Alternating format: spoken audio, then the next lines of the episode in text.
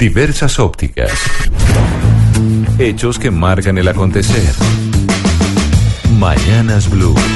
Mañanas Blue. Colombia está al aire. Camila, amigos de la mesa, oyentes, esto ocurrió el 24 de marzo. Aquí vamos a escuchar al actor Hugh Jackman entregando el Global Teacher Prize o el premio al mejor profesor del planeta, lo que algunos llaman el Nobel de la Educación. Your Highness, Your Excellencies, ladies and gentlemen, the time has come. The winner of the Global Teacher Prize for 2019 is Peter Tabachi.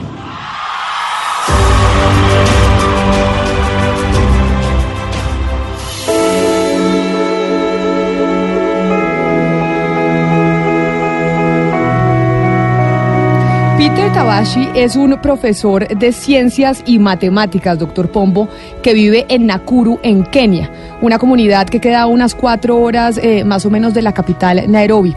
Da clases en Kekiro Secondary School, así se llama el colegio en donde este profesor trabaja y forma parte de los franciscanos. Tiene 37 años, joven, ¿no? Joven este profesor, 37 años, y como lo escucharon ustedes ahora en inglés, no tuvimos la traducción, pues fue galardonado como el mejor profesor del planeta, Gonzalo. Es así, Camila. Tabachi o Tabichi, como usted lo quiera llamar, eh, recibió el premio entregado por la Fundación Berkey y consta de un monto de un millón de dólares para quien resulte ganador de este premio, entre cientos y miles de postulados. Entre los criterios de evaluación está que la persona, por ejemplo, haya empleado prácticas innovadoras y eficaces. Lo interesante, Camila, del señor Tabachi o Tabichi es que el 80% de su sueldo mensual lo dona a su comunidad. Qué maravilla. Y digámosle si Tabachi o Tabichi, pero saludemos eh, al profesor porque es un honor. Imagínense uno hablar con el mejor profesor eh, del planeta. Profesor eh, Peter eh, Tabichi, gracias por atendernos el día de hoy en Mañanas Blue desde Nakuru, en Kenia. Bienvenido. Okay, thank, thanks so much. No, pues a usted muchas gracias por atendernos. Y profesor, la primera pregunta es, sin duda alguna, ¿por qué razón usted dona parte de su salario? ¿Por qué razón, como nos decía Gonzalo, usted dona el 80% de su salario? I, I am a Franciscan brother. Uh, that is an international uh, organization uh, within the Catholic Church. Now, poverty requires that we don't own, we don't um, really focus on material possessions. So, which means the riches that we get, we share it out to other people, the people that we serve. In my case, I teach learners. I also uh, meet people, different people in the uh, community. So those are the people who really uh, benefit by what through what what I am. But I don't give them directly. We have a procedure of doing that. Uh, the first thing is uh, I receive the salaries from the Teacher Service Commission, and then I submit to the brothers. The brothers have an account, I also have an account, so I send all the salaries to the brothers, and then uh, they use that salary to um, uh, accomplish uh, education. Camila, bueno, le cuento. Él forma parte de una organización internacional que trabaja de la mano de la iglesia, en este caso los franciscanos, y agrega que ellos son personas que tienen muy poco interés en las posesiones materiales. Por ende, tratar de donar toda la comunidad es todo un caso. Él lo que hace es enseñar, algo que sin duda genera muchos beneficios, pero también nos recalca que él no es que le esté dando su salario a las personas. Lo que nos dice es que cuando recibe su salario o su comisión por dar clase, lo entrega en este caso a su organización y ellos luego lo usan para misiones que tienen que ver, por ejemplo, con la educación. Profesor Tabichi, ¿qué es lo más difícil de ser maestro en África, en aldeas que están alejadas de las posibilidades mínimas de, por ejemplo, acceso a la información? Uh, one of the challenges is that uh, they have to do a lot because in most in most schools they don't have enough teachers. There's teacher shortage, so which means the available teachers have to do a lot. So uh, the teachers get exhausted a lot because of the lot of what they do. And remember that besides just teaching, you're also supposed to do other activities like counseling and, uh, and that's basically that's what I'm doing. So I think that um, uh, that heavy workload comes from the shortage.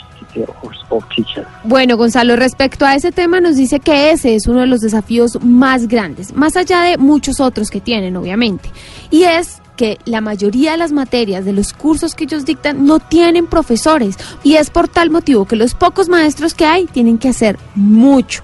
Además, debido a esa carga de trabajo, pues los profesores quedan exhaustos por la cantidad de actividades.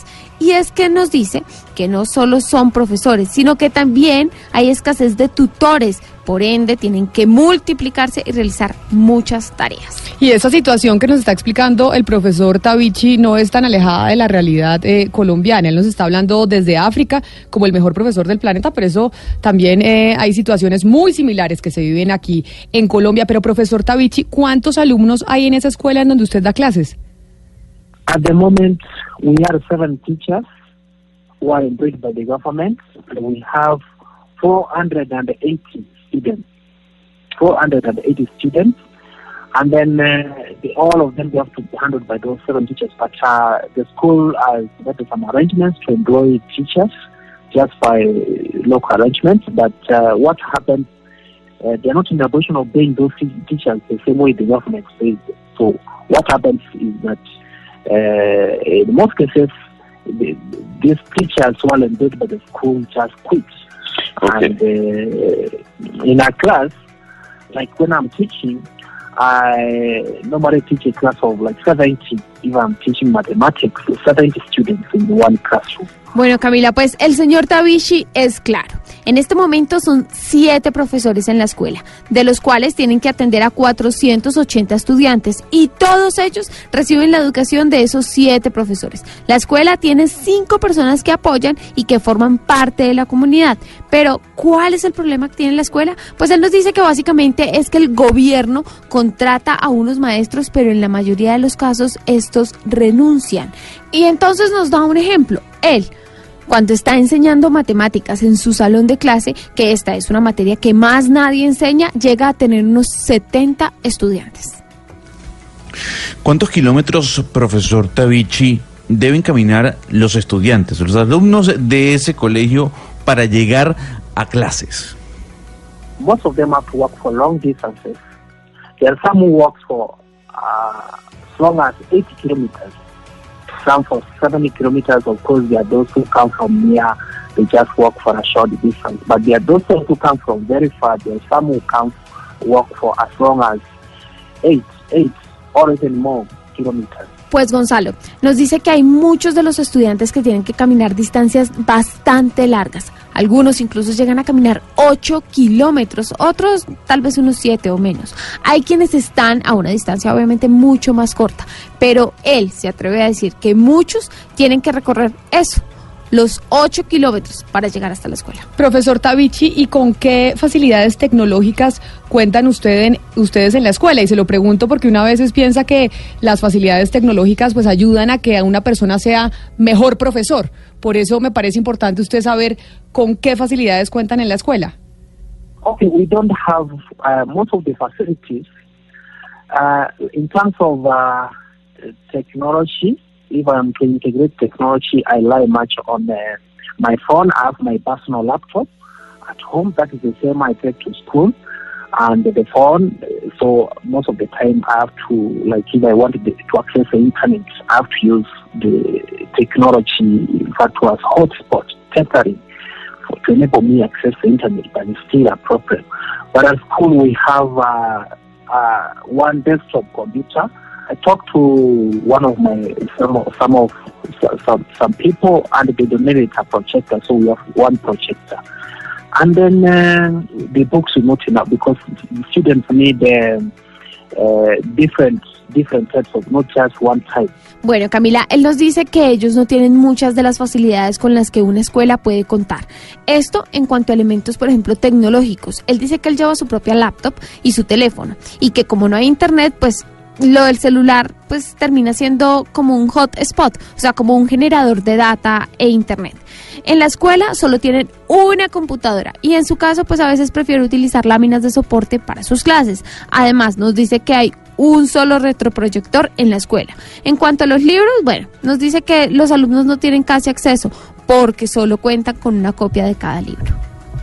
Profesor Tavici, y a mí me gustaría que usted nos cuente qué papel juega la religión a la hora de dar las clases en el día a día en la escuela.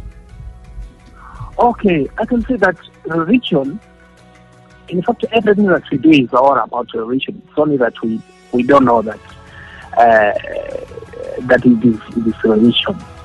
You know, the moment you know that there is a divine uh, person that is really uh, in control of what you are doing, then from there you you, you are you are already religious once you have those beliefs.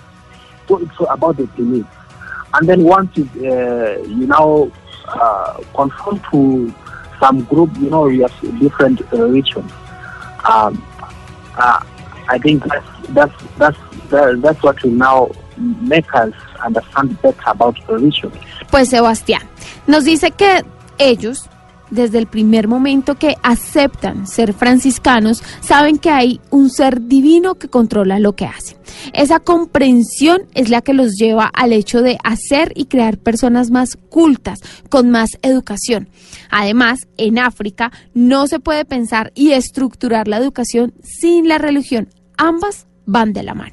Bueno, y una última pregunta, profesor Tavici. Sabemos que se ganó usted un millón de dólares por este premio de ser el mejor profesor del mundo, porque obviamente pues es un gran, eh, gran galardón. ¿Usted qué va a hacer con ese millón de dólares que se ganó? Okay, because I said that I believe that when you give, uh, you it's very uh, it, it really helps when you give. When you give back to the society. And that's what I've been doing. I'll be doing the same, giving back to the society. So I'll try to ensure that they have access to those uh, facilities. Uh, like now, there's no internet. So I come up with a computer apparatus with a very good internet. Uh, so I, um, I, I, try to uh, support these people, the learners and the people in the community, uh, really access access to uh, those facilities. Bueno, nos dice el profesor que cuando tú das, en este caso, alguna ayuda para su comunidad, eso es algo muy importante. Y eso es algo que él ha venido haciendo, ayudar a la sociedad. Él trata de ayudar en que su comunidad, por ejemplo, eh, acondicione una estructura en la que el colegio pueda tener una muy buena internet. Nos agrega que él también trata como lo ha venido haciendo hasta ahora, de seguir apoyando a las personas de su comunidad para que éstas puedan tener acceso a este tipo de facilidades, como la es tener acceso a Internet. Profesor eh, Peter Tavici, el mejor profesor eh, del planeta, fue un placer haber hablado con usted, que nos haya atendido y haber aprendido pues, de, pues, de su historia. Muchas gracias por haber estado con nosotros aquí en Mañanas Blue. Thank you, thank you so much. And just uh, our advice to the teachers is that let them uh, have passion. What they are doing is very great to the society. They are the change makers. They can become change makers and they are already change makers. Camila, el profesor nos agradece por este tiempo y quiere enviarle un mensaje a los maestros que nos escuchan. Les quiere decir que tengan pasión con lo que hacen, porque ellos pueden generar cambios, muchos cambios. Así es, los profesores pueden liderar muchos cambios. Hay quienes eh, están seguros de que es la herramienta para cambiar las sociedades, la educación, y por eso, pues los profesores tienen tanta responsabilidad y es tan importante que sean grandes profesionales. La máxima responsabilidad, como lo acabamos de oír. ¿Y, ¿Y son tan mal pagos en Colombia? Pero, pero el tema, digamos, no creo que tenga que ver directamente con lo pago. Obviamente hay que mejorarles constantemente el sueldo y los ingresos. Yo creo que tiene que ver con la estimulación social, yo creo que tiene que ver con las condiciones de trabajo, yo, yo creo que tiene que ver con, digamos, el lugar en la sociedad que deben tener los educadores, que a mi juicio debe ser protagónico, el más importante.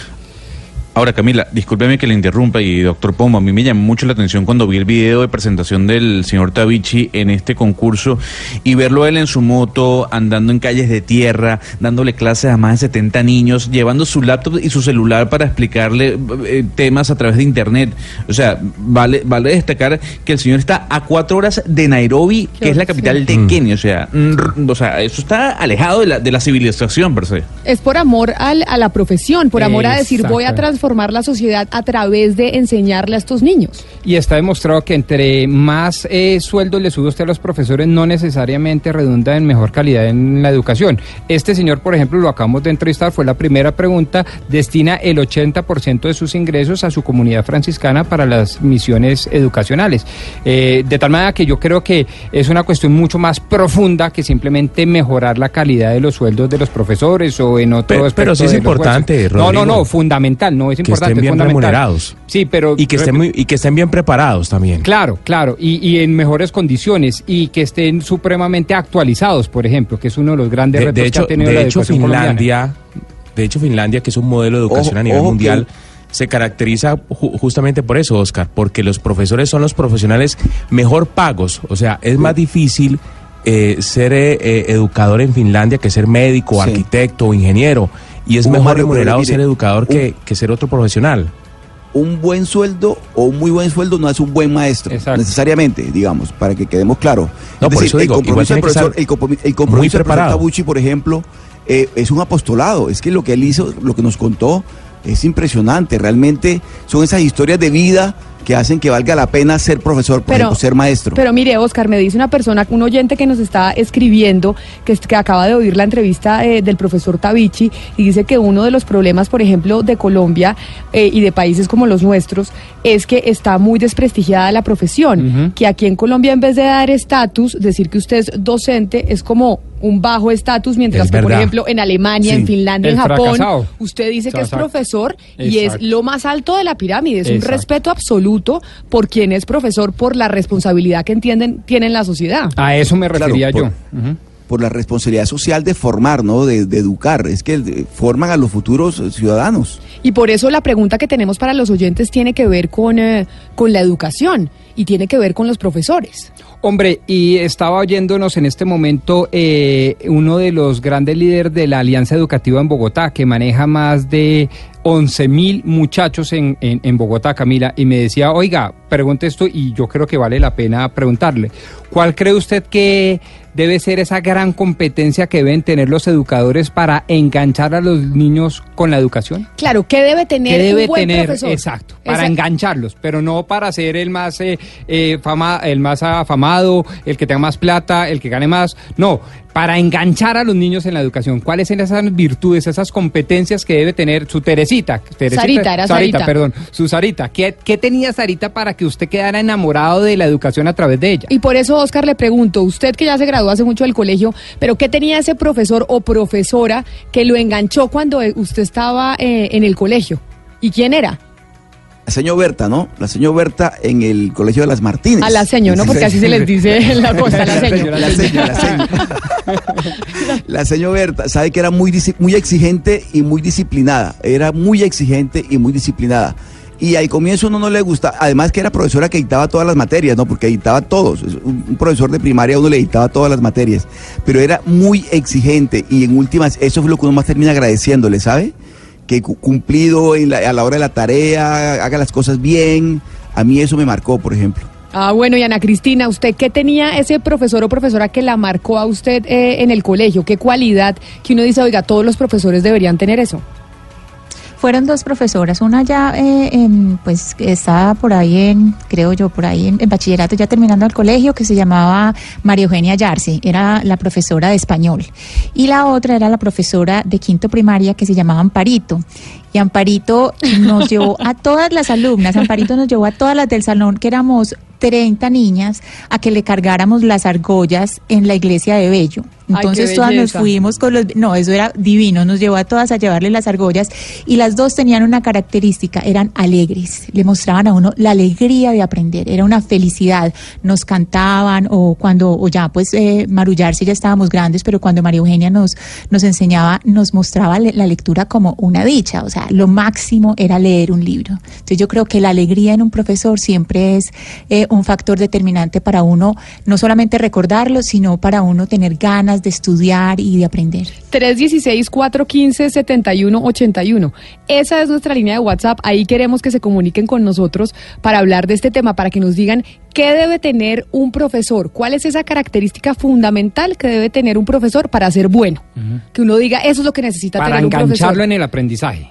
Exactamente. Para- porque bueno que no, para engancharlo en el aprendizaje. ¿Le Para que bien? uno se quiera quedar ahí en la Exacto, clase. Exactamente. Porque muchas veces uno dice, uy, Y- qué mamera ir a esa clase. Por eso, y que quiera hacer después la tarea y que no se quiera perder la siguiente clase y que diga voy a abordar el libro como toca y toda esa vaina. ¿Cuál era la materia que para usted era el coco cuando estaba en el colegio? ¿El coco? El Uf, coco. Casi todo, todo fue química, física, eh, cálculo, por ejemplo. Matemáticas. Ah, ah, el sí, coco sí. muchas veces, y para nosotros los que estamos en las ciencias sociales, las matemáticas eh, son un coco. Y pues es que, fíjese que ahora con, eh, con las nuevas tecnologías, algo que, que ha ayudado mucho a los estudiantes e incluso a los profesores son las redes sociales para enseñar a través de ellas. Y por esa razón, pues hemos querido llamar a un profesor que es muy importante, muy famoso, que enseña matemáticas a través de Internet, que enseña matemáticas a través de YouTube y enseña una clase que para muchos es el coco. Es el profesor Julio Ríos y que en sus redes sociales es Julio Profe. Profesor Ríos, bienvenido a Mañanas Blue. Hola, buenos días, Camila, ¿cómo están? Y precisamente le hago esa pregunta que hizo el doctor Pombo para los oyentes que nos escriben al 316-415-7181 y nos mandan sus mensajes de voz. Usted que dicta matemáticas, que por lo general son el coco y son tan necesarias e importantes para tantas profesiones, ¿qué debe tener un profesor para enganchar a los alumnos y que quieran estar en clase? Bueno, lo más importante es que irradie el entusiasmo y las ganas por aprender. Yo creo que el profesor es el que le imprime la pasión, la emoción a sus estudiantes, ese amor por el conocimiento y pues está llamado justamente a eso, a atraerlos, no a espantarlos, ¿no? A hacer, a ser de pronto el que atemoriza, el que asusta, no, no, no. Tiene que ser la persona que, que logra esa transformación en el aula de clase con sus estudiantes para potenciar sus habilidades. Gonzalo, acá el profesor que usted está oyendo, Julio Profe, que es eh, un profesor muy importante aquí en Colombia, tiene ni más ni menos que 3 millones de seguidores en YouTube, ¿no? Y él es youtuber, pero de matemáticas y profesor. Increíble, sí. Y yo quiero ir, yo quiero ir hacia ese punto, profesor. ¿Qué es más importante? ¿Qué vale más? ¿El conocimiento que pueda tener la persona que imparte eh, eh, eh, la tarea, o en este caso, o el mismo conocimiento, o la forma de transmitirlo? Ambas cosas son importantes. Hay que tener conocimiento y experiencia docente. Es decir, conocer estrategias, eh, trucos, algunos caminos eh, didácticos para llevar ese conocimiento a los estudiantes de tal forma que sea atractivo, que no sea pesado. Creo que allí está la clave, pero obviamente hay que tener conocimiento, hay que saber muy bien eh, dominar la disciplina y bueno, justamente lo que yo vengo haciendo hace 10 años a través de Internet, compartiendo a través de videotutoriales lo que yo sé de matemáticas y física y esa experiencia que acumulé en casi 20 años de ejercicio docente en ambientes presenciales. Oiga, profe, yo tengo una pregunta existencial que me ronda desde los años 90, 91. En mi grupo de amigos había un amigo muy inteligente que después se dedicó exitosísimamente a la educación y que decía, le decía a los profesores, oiga, ustedes deben valorar el esfuerzo del estudiante. Y la respuesta muchas veces del profesor es, no, señor, aquí nos valoramos es el conocimiento, no el esfuerzo, ¿sí? Eh, ¿qué, ¿Qué rol juega el esfuerzo del estudiante en el momento de aprender? ¿Qué tanto se debe valorar? ¿O por el contrario eso incentiva a la mediocridad? No, sin duda hay que tenerlo en cuenta. Hoy en día eh, a veces prima más esa parte, ¿no? O sea, como ver el nivel de compromiso del estudiante y existen ya como múltiples opciones para que él alcance los objetivos de, de una materia o determinada asignatura. Ah, Lógicamente hay que hay que también pre- hay que preocuparse por, por el resultado, es decir, es importante el proceso, pero también el resultado, porque tú sabes que en la vida Sí. real nos califican, o, o o sea, nos nos determinan por resultados, por metas alcanzadas. A veces eh, el proceso no lo tienen en cuenta. Entonces los chicos tienen que acostumbrarse a, a esforzarse, sí, a ser buenos en ambas cosas. En llevar un proceso organizado, juicioso y lógicamente cuidar cada etapa para que el resultado pues sea el esperado. Pero, pero entonces, profe Julio, ¿usted no está muy de acuerdo con quienes eh, piensan que el futuro de la educación es justamente la, la autoeducación, que el profesor simplemente va a terminar siendo un acompañante, un guía, más no el que enseña, que las personas van a aprender por sus propios medios a propósito de, de esta revolución tecnológica que ya llegó? Pues a ver, eso es algo que ya está pasando. Justamente muchas personas que de manera autodidacta, de manera disciplinada, están aprovechando los contenidos que hay en Internet y se están formando, están adquiriendo las competencias para la vida, para defenderse en este mundo que cada vez es más agresivo, ¿no? En términos profesionales. Pero los profesores cambiarán es de rol, de, papel. Ellos ahora entran a ser como los que administran estos contenidos, los que escogen los mejores para sus estudiantes, o también pueden convertirse en creadores de los mismos, que es justamente lo que yo muchas veces trato de incentivar en mis conferencias con profesores. Les muestro cómo yo lo he hecho, cómo he hecho la producción de videotutoriales, cómo, cómo he administrado redes sociales, para que todos se conviertan también en creadores de contenido de educación, que realmente es un tema que apenas se está tomando fuerza y de hecho ya nos llamamos edutubers. Los, es decir, los youtubers que estamos en el campo de la educación, tenemos ahora la denominación de edutubers. Entonces es un compromiso bastante grande con todas las personas que quieren aprender a través de Internet. Profe, usted tiene, escogió además una materia que es eh, de las más complicadas por el prejuicio que hay encima de las matemáticas, que a todos eh, desde chiquitos nos dicen que las matemáticas son muy difíciles, que no vamos claro. Cuando le dicen tal materia, uno dice, claro, las matemáticas, es lo primero que le dicen a uno. Eh, le quiero preguntar por dos cosas con respecto a la matemática. Uno, si sí es cierto que hay personas que nacen, digamos, con esa predisposición o una habilidad, digamos, eh, mm, de nacimiento para las matemáticas, si eso es innato.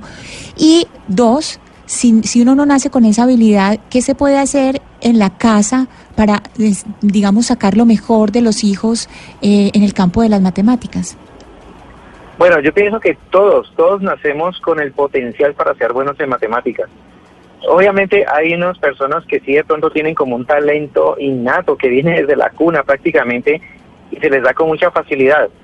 Pero el resto, digamos, los que no son, los que no somos genios, porque yo me incluyo allí, a mí me tocó estudiar muy duro eh, en mis años de colegio, luego en la universidad, pues se puede lograr un dominio de estos temas, ¿no? Como todo en la vida, con práctica, con dedicación, con disciplina, uno va perfeccionando la técnica, va adquiriendo mayor seguridad. Y para el caso de, de las personas que de pronto no se les da tanto, con tanta facilidad los temas de matemáticas, pues yo les digo, aprovechen al máximo los recursos que tienen hoy en día. Están, yo sigo insistiendo en los libros, existen, es decir, tienen información valiosísima, o sea, ellos no se han extinguido todavía, pero están los recursos eh, digitales, eh, todo lo que está en Internet, toda esa información que se consulta a un solo clic, está allí a la orden de los estudiantes, así que ya no hay excusa para quedarse atrás o para decir, no, es que no entendí un tema y entonces me quedo cruzado de brazos, no, ya es momento de tomar acción de manera rápida y aprovechar todo esto que hay en la red. Lo que yo llevo en esos 10 años a través de YouTube me lo confirma, testimonios de muchas personas de todo el mundo que me han manifestado cómo han recobrado, digamos, su autoconfianza, se han reconciliado con las matemáticas, justamente porque, bueno, han visto que en los videos hay un camino que es amigable, que no es tan difícil, pero también depende del trabajo que cada uno haga de manera autónoma en el desarrollo de ejercicios y problemas. Pues profesor Julián Ríos, profe Julio, nos alegra enormemente hablar con usted eh, sobre este tema después de que hablamos con el mejor profesor eh, del planeta y saber que usted es uno de matemáticas tan seguido aquí en nuestro país. Y le digo una cosa para despedirlo. ¿Usted cree lo mismo que me decía a mí mi profesor Jorge de matemáticas en el colegio que decía, Camila, porque yo odiaba el álgebra de Baldor, ¿no? ¿A usted le tocó el álgebra de Baldor, Pero Pombo? claro, que, se, que se suicidó porque tenía muchos problemas. Sí. cosas. Pero además porque todos los casos de factorización le tocaban a uno en el Uy, álgebra sí, de sí, Baldor. no, no, no, X y Y, de ahí sale un número. No, no, una cosa complicadísima, Y- pero no, bien. Y, de- y me decía el profesor, mire Camila, el que sabe de álgebra juega con las matemáticas. El que no sabe de álgebra, las matemáticas juegan con él. ¿Usted coincide con eso, profesor Julián? Sin duda. Y más que saber álgebra es dominar lo que va antes, que es la aritmética, ¿sabes? Manejar muy bien las operaciones con los diferentes tipos de números, enteros, fraccionarios, todo eso. Con eso se facilita el álgebra y a su vez, teniendo una muy buena base de aritmética y álgebra, Ya lo que viene después como trigonometría, cálculo, etcétera, todo será mucho más fácil, eso es verdad. Profesor eh, Julio Ríos, muchas gracias por habernos atendido, felicitaciones y pues muy orgullosos de usted porque ser buen profesor no es tarea fácil y es un gran aporte a la sociedad. Feliz día. Mu- muchas gracias a ustedes, un abrazo grande y, y gracias por apreciar mi trabajo. 11 de la mañana, 48 minutos.